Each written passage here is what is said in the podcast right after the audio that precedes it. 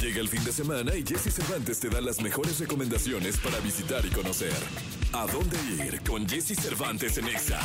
Aunque el mes patrio ya está a punto de terminarse, aún hay algunas oportunidades para seguir tradiciones y consumir productos tradicionales mexicanos. Una de estas opciones estará disponible hasta este sábado de manera gratuita en el Paseo de la Reforma de la Ciudad de México. Se trata de la Feria de la Tlayuda, la nieve y el mezcal. Está de más decir que la oferta de alimentos y bebidas directamente de Oaxaca es amplia y variada. También podrás encontrar chorizo, quesos, chocolates, mole, chapulines y también música. Se puede visitar de las 10 de la mañana hasta las 9 de la noche.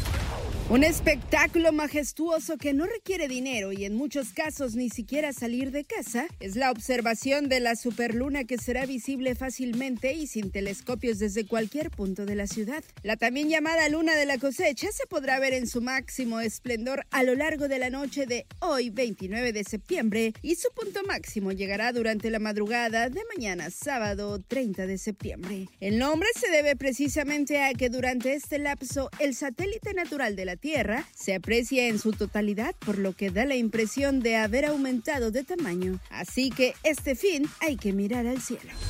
Y si te gusta la ciencia, no debes dejar pasar la oportunidad de acudir al octavo encuentro con la Tierra sobre geodiversidad y geopatrimonio, este domingo primero de octubre en la Alameda Santa María la Ribera, su kiosco morisco y al Museo de Geología, que se encuentra en uno de los costados del parque. Se trata de una propuesta ambiciosa del Instituto de Geología de la UNAM, con el apoyo de la Alcaldía de Cuauhtémoc y con el objetivo de divulgar la esencia y relevancia de las ciencias de la Tierra entre los asistentes. De las 10 de la mañana a las 8 de la noche habrá danza, teatro, títeres, música, charlas, conservatorios y talleres.